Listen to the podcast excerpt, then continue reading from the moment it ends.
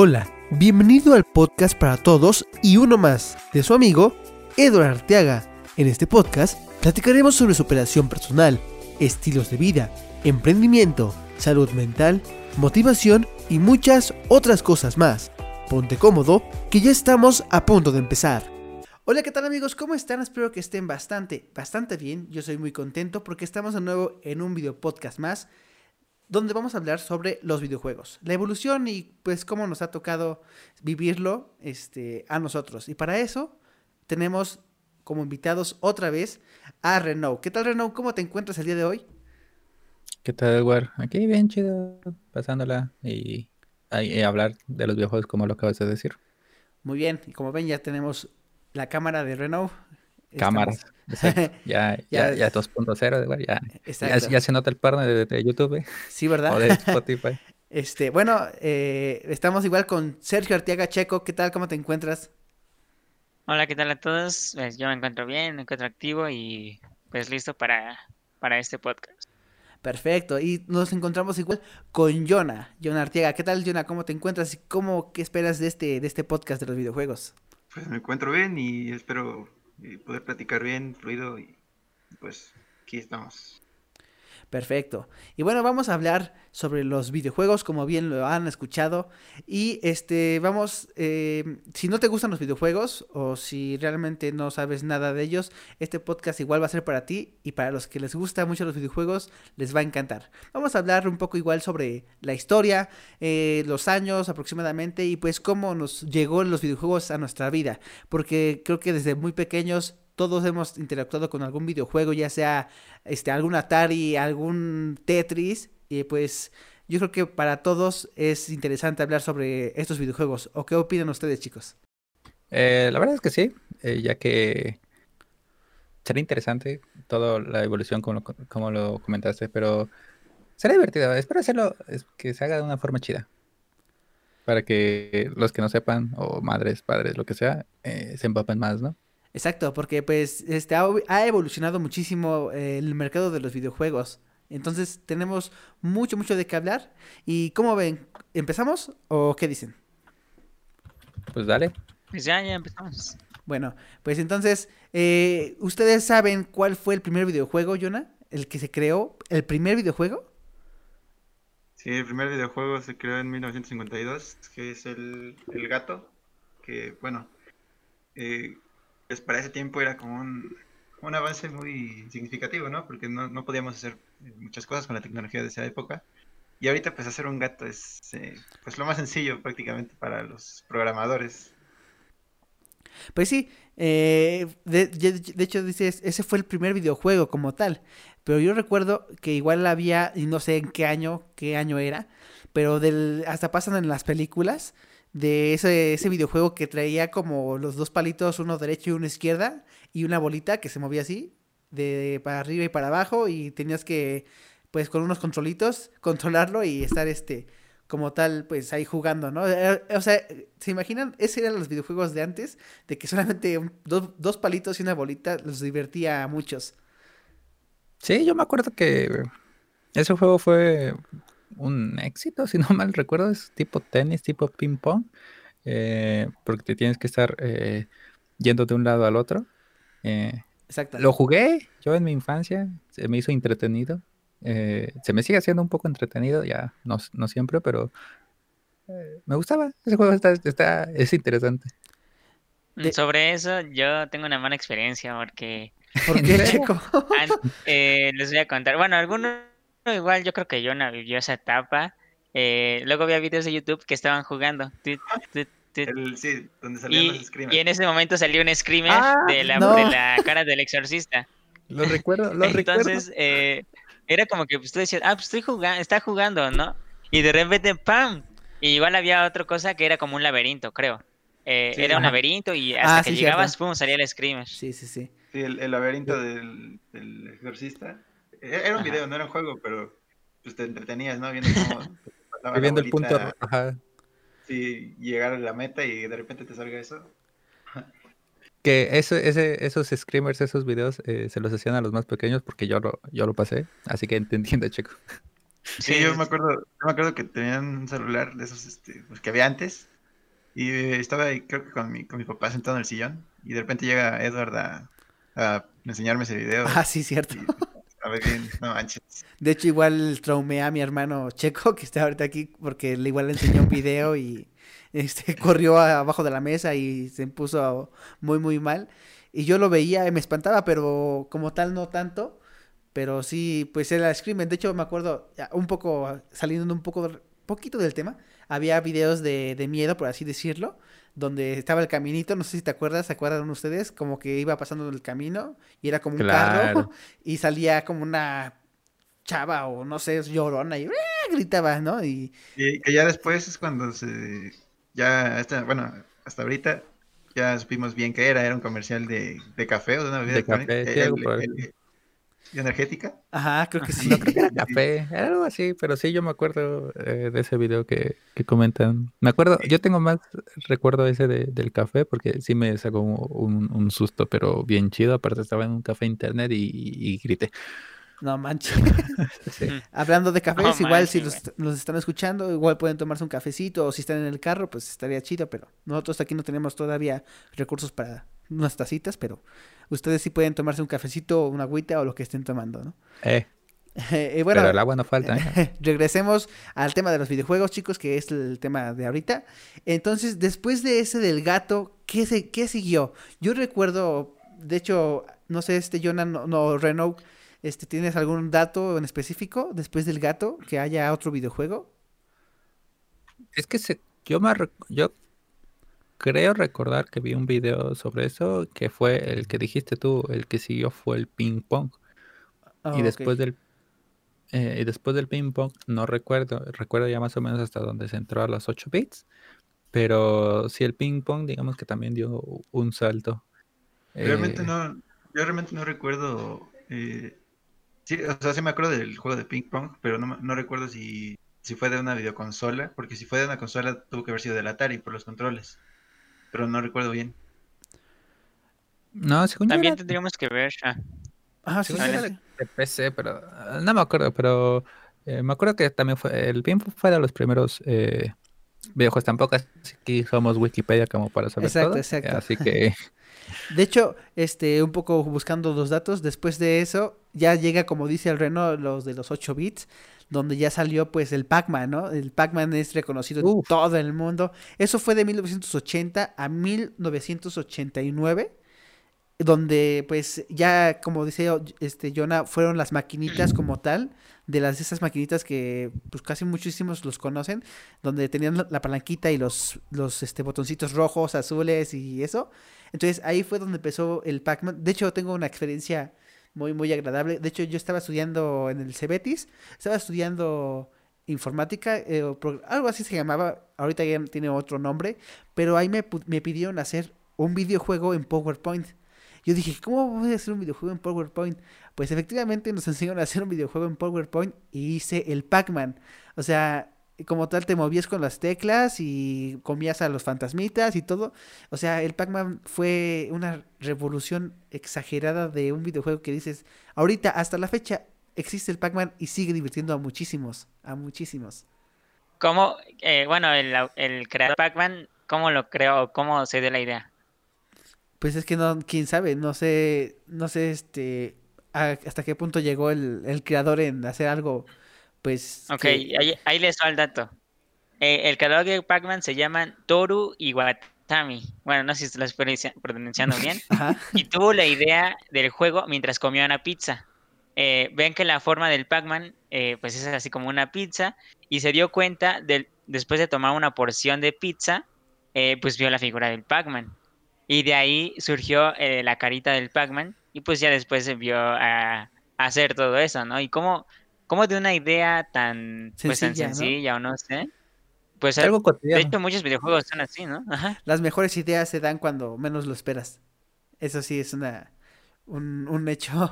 y bueno, Jonah, ya pasando a otro, de hecho ahí en 1985 por ahí así llegó el Game Boy, el primer Game Boy, no sé si recuerdas, Jonah.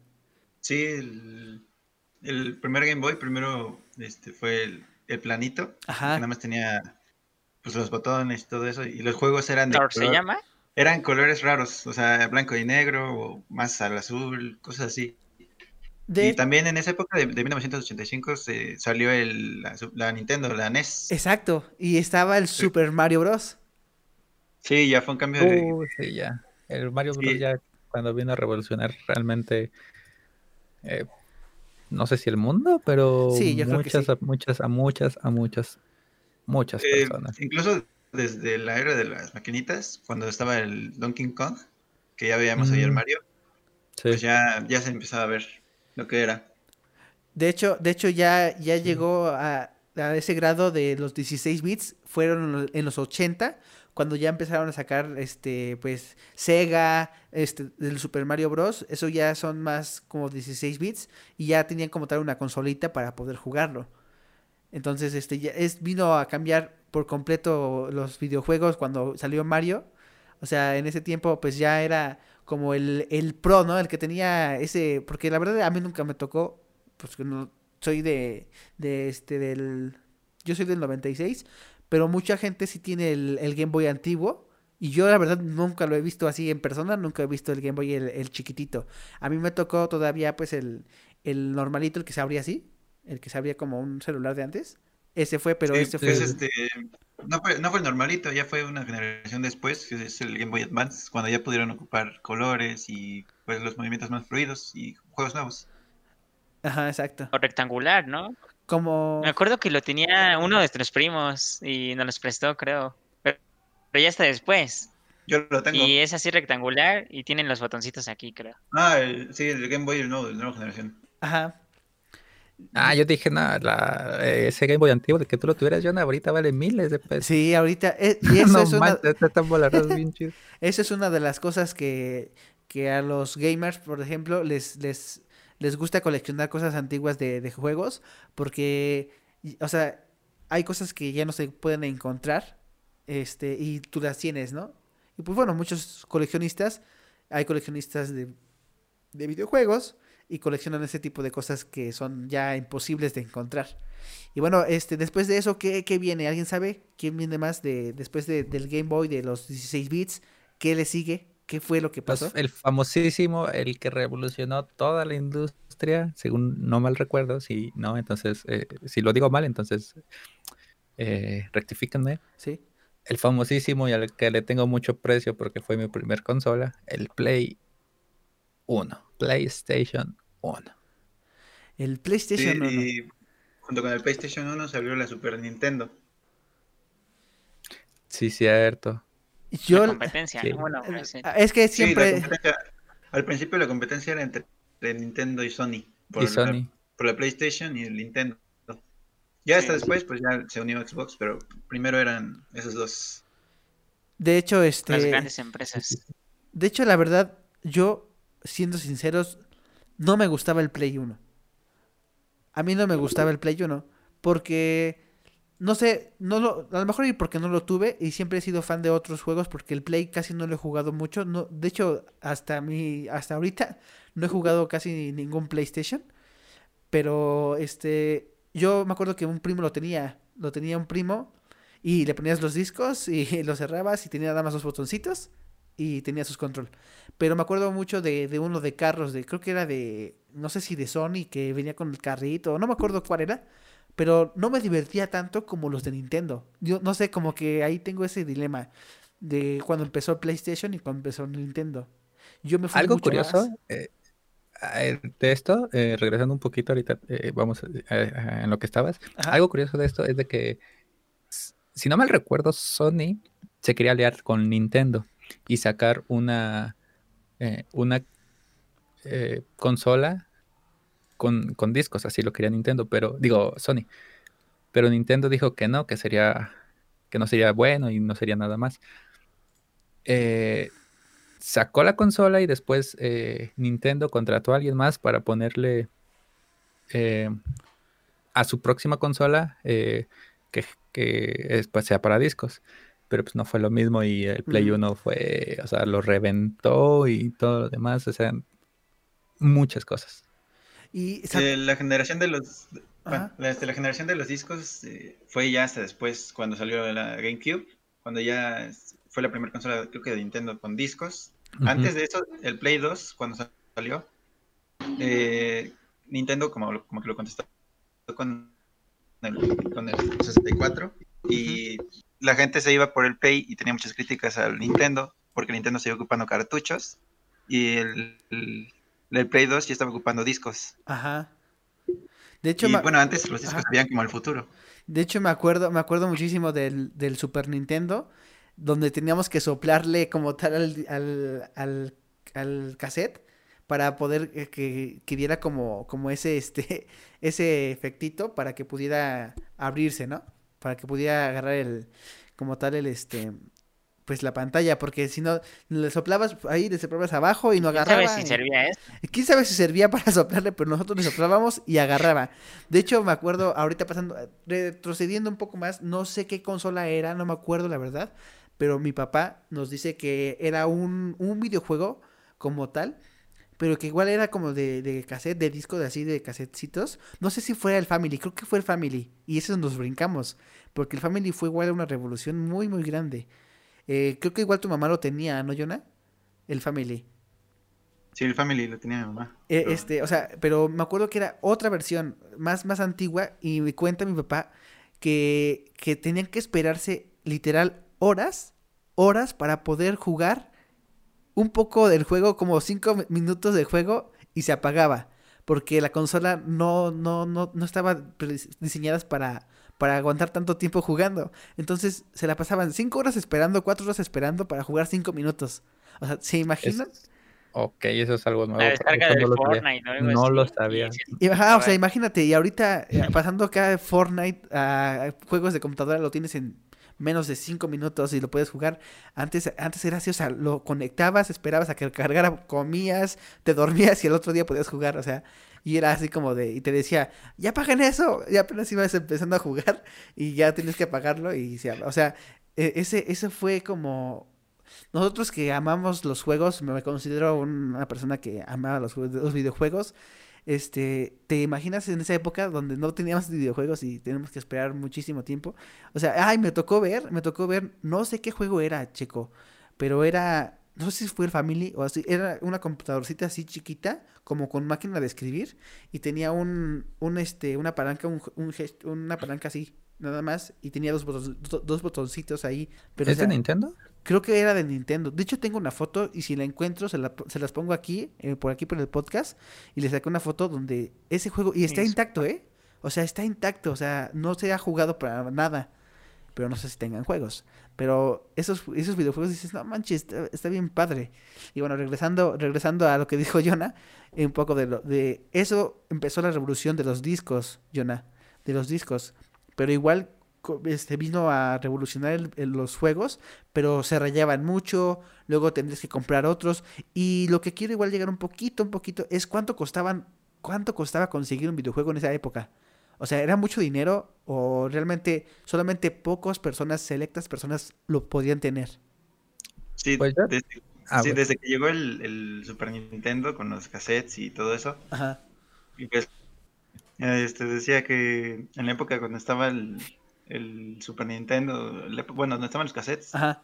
Eh, únicamente una parte muy reducida de la población era la que tenía las posibilidades de comprar un videojuego y aparte de comprar los cassettes. Y más aparte ahorita, este, como podemos este, saber, pues podías comprar este, controles para jugar con tus amigos y, eso también, eh, pues para la época en la que estaban era muy demasiado costoso. Sí, pues sí, antes no era muy accesible todo eso. Sí, pocos lo tenían. Y el que tenía realmente decíamos, ah, pues, es rico, ¿no? Porque pues ahora era casi imposible tener uno de los juegos de esos. De Yo me acuerdo que en, eh, yo no tenía, yo tuve un Play 1 después. Lo que, la que voy a contar la historia es, un tío tiene, eh, tenía un Play 1. Eh, tenía los juegos de navecitas donde te atacaban como 50 navecitas y tú tenías ah, que esquivar todos los disparos y pasabas al jefe y todo eso. Eh, ese juego hasta el momento me sigue gustando. pero yo me acuerdo que los discos en esos momentos de Play 1 obviamente de piratas, porque no teníamos tanto dinero como para comprar y comprar y comprar. eh, en, el, en, el, mercado, eh, los vendían como a 25 pesos, que es como dólar y poquito. Eh, entonces, el Play 1, este, como tal, sus discos no eran tan caros, porque ah, tenía muchos discos, mi tío, muchos discos para jugar. Sí, pues es que, es que yo creo que igual se fueron como oferta y demanda como tal, de que pues vieron que fue un éxito y le subieron el precio y pues fueron subiendo más de precio, de hecho. Eh, después, de, después del Super Nintendo viene una consola, creo que fue esa, que me gustó muchísimo y que a muchos, muchas personas fue ya cuando, ¿sabes que Dieron un salto tremendo los de Nintendo, es lo que yo creo, no sé ustedes, fue cuando llegó el 64 el juego del 64 ah, fue lo mejor en nuestra época. Bueno, no, o sea, en cuestiones de, de actualizaciones de, de, todo, porque nos gustaba mucho el Super Nintendo porque tenía diferentes tipos de juego. Me acuerdo que mi primo y yo, Oscar, que ahorita no nos encuentra con nosotros, pero él igual sabe muchísimo de estos videojuegos. Él fue un gamer desde muy pequeño y este y pues bueno, si, si hay otra parte de esta, una segunda parte, pues va a estar con nosotros. Le mandamos un saludo allá a Oscar, eh, el futuro psicólogo.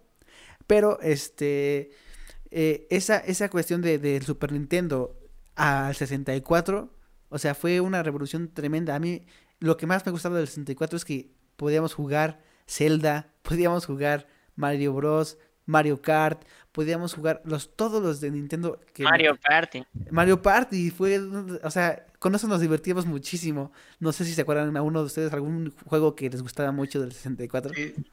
Pokémon, fue, la, primera, fue la primera vez que se vio en una generación, pues sí fue un cambio de generación, eh, la era 3D, cuando ah, ya no se veían cuadritos, todos no se veían así tan, tan gachos. Y pues sí fue un cambio bueno. El, el videojuego que más destacó, obviamente, del 64, pues es el Mario, el Mario 64. Que de hecho hasta el día de hoy todavía hay gente y también el Zelda, la, el Ocarina de Time. Los dos, el, mayor es, el Ocarina. Los dos son, son destacados. exacto. Esos dos son los del, 64. correcto. Y pues sí. Y de, de hecho, regresando al, a lo de los costos, actualmente comprar un cassette de eso es, es este pues sigue estando caro. Sí, es que... por lo clásico. Es que, es, es que prácticamente es clásico. De hecho, hace poco, cuando todavía no estaba la pandemia, igual vamos un poquito igual para allá de que, cómo fue los cambios, ya ahorita después este, de, hablar sobre esto, los cambios ahorita en la pandemia, cómo fue evolucionando los videojuegos, ya vamos un poquito para allá. Pero antes de que pasara eso de la pandemia, este, yo fui a, así como tal un tianguis donde pues a ver cositas así y este, y vi un 64. O sea, vi un 64 arrumbado con un control, dos controles, y pregunté a la señora eh, que lo vendía y dice, le pregunté, ¿cuánto vale la señora? Y le dije, ¿funciona? Y dice, pues sí, funciona, ni modo porque lo estoy vendiendo, ¿no? Y dije, ah, pues bueno, pues sí, sí, ¿no? Cierto. Pero, este, ¿qué tal si no funcionaba? Solamente era para adorno, ¿no? Pero me dijo que costaba, no, pues te lo doy en 300 pesos. Y dije, ¿estaría bien 300 pesos por uno usado? ¿O cuánto está ahorita en el mercado, Jonah? No sé si sepas un 64 ahorita en el mercado. Dependiendo si es este, eh, pues de los originales y que si es el gastado, bueno, el paso del tiempo pues obviamente va deteriorando las cosas. Pero si está cuidado y cosas así, pues los coleccionistas lo pagarían pues miles de pesos, ¿no? En este caso. Pero, por ejemplo, hay consolas ahorita que puedes encontrar rearmadas, Ajá. que pues ya con los componentes las vuelven a armar y son un poquito más económicas y pues las puedes encontrar en varios lugares. De hecho, este, igual, hablando de los videojuegos como tal, igual hay muchísimas anécdotas, muchísimas vivencias eh, afuera de los videojuegos, o sea, cuando tú estás jugando como usuario, porque hay muchísimas, muchísimas cosas que, podemos recordar. Y igual eso, ese podcast, este podcast es para eso, para recordar un poco de, de nuestra infancia como tal. No tenemos tantos años, ¿verdad? pero tenemos, tenemos algunas vivencias. Y recuerdo, Checo, no sé si tú recuerdas de igual un 64 que se quemó estar jugando, no sé si era Yona o con, con nuestro primo güero. Que sí. era Yona. Yo, recuerdo, no, no, este, yo recuerdo esa, esa, pues esa escena. Ajá. Ellos dicen que no, ellos dicen que no estaba, pero yo sí bien que me acuerdo que estaban jugando creo que el Mario 64 y de repente volvió quemado y, y pues sí se estaba quemando por un problema de, de corriente. y... le quemaron el cargador a, a, Oscar? Sí, se, bueno, se quemó la, la, el poder, o sea... No, a ver, les cuento, les cuento la anécdota. Creo que sí estabas, Jonah, pero tú estabas en otra habitación, creo, o estabas en el baño o algo así. Este, yo estaba jugando con mi primo, no Oscar, o sea, tu hermano de Oscar. Estábamos jugando 64 y estábamos así, y él estaba jugando, ¿no? Normal, todo bien. Y yo decía, no, pues vete para acá, estamos agarrando una estrella, no me acuerdo. y ya de cuenta que está, está en la cama y casi siempre, bueno, el conector estaba detrás de la cama. Y pues es como que empujas tu cama hacia un lado para que puedas conectarle, ¿no? Y en eso, pues, pues nos estamos moviendo o así. Mientras juegas, tú te mueves, ¿no? Sí, sí, sí. Y, y, y, se movió hacia, como que apachurró el conector, la clavija, y se estaba apretando, o sea, como que, ajá, como si doblaras la clavija o no sé. Pasó algo raro ahí y empezó a oler a quemado. Yo dije, ¿está cocinando tu mamá o, está quemando algo? No sé. Olía como, como, no sé, alguna vez se han quemado eh, los vellitos o la piel. sí, sí, sí. Así olía, o sea, olía, no sé, feo. Imagínate, y dije, ¿qué onda? Todo quemado. Y de repente vimos el humo. No, sí, vimos el humo. Se está quemando, se está quemando. Lo desconectamos, pero mientras eso pasaba, el Nintendo falló. Hace cuenta que es como que si se veían de colores, se veían de colores la pantalla. Y yo, ¿qué está pasando? Y, y bueno, dijo, es un bug, es un bug. dije, no manches. Y ya olía quemado y sí se quemó, el regulador se quemó. Entonces ya, ya no servía. No sé si, si lo compusieron o no sé.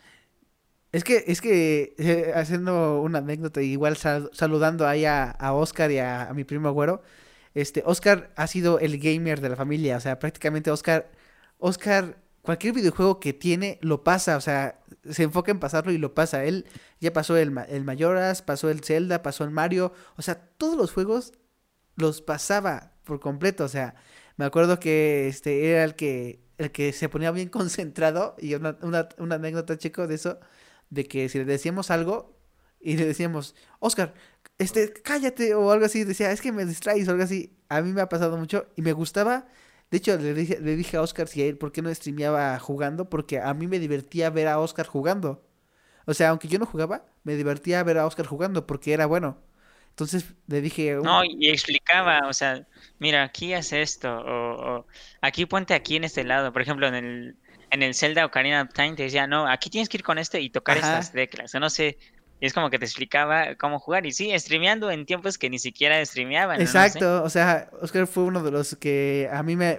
Por Oscar me gustaban los videojuegos, quiero decirlo. Sí, yo de hecho, por Oscar eh, me quise comprar el Xbox, el 360.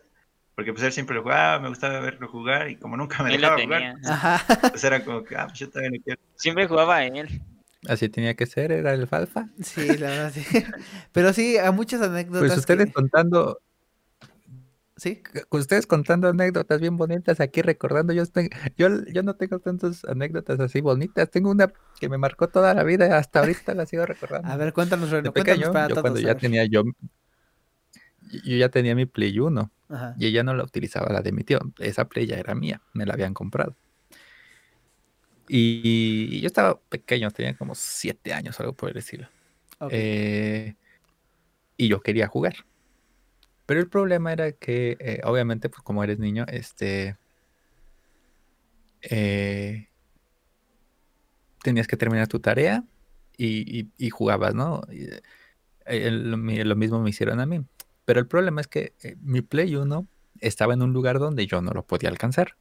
Estaba en un en un mueble donde era imposible, aunque me subiera, me tenía que subir como unas, eh, a un sillón o algo más, eh, más alto para poderlo alcanzar. Entonces yo se lo pedí a mi abue. Y me dijo mi abue que ahorita me lo daba. Yo por desesperado, no sé en dónde me subí, no me acuerdo, solamente vi, hice esto, así. Es como, es como si este fuera el play, así. Y nada más vi ¿Cómo estaba ahí? Escuché cómo se rompía tanto mi corazón como el Estaba así, me quedé en shock. Y fue de, espero que sirva, espero que sirva. Y ya no sirvió. No. Y ya no pude jugar nunca Play. Play 1, ya. Un minuto de silencio por esa. Mi Resident Evil, todo. No, manches, estamos contigo, Ren. Ah, por desesperado, o sea, mi abuelo me había dicho que sí me lo iba a bajar, ya iba a jugar, pero no, por desesperado, el niño como era. Pobrecito, un minuto de silencio por el play de Reno, por favor. Ya. Muchas gracias por escucharnos, esperando que esto te sirva de algo. Como siempre, soy su amigo Edward Arteaga y recuerda compartir este podcast con tus amigos. Nos estaremos escuchando en otro podcast más.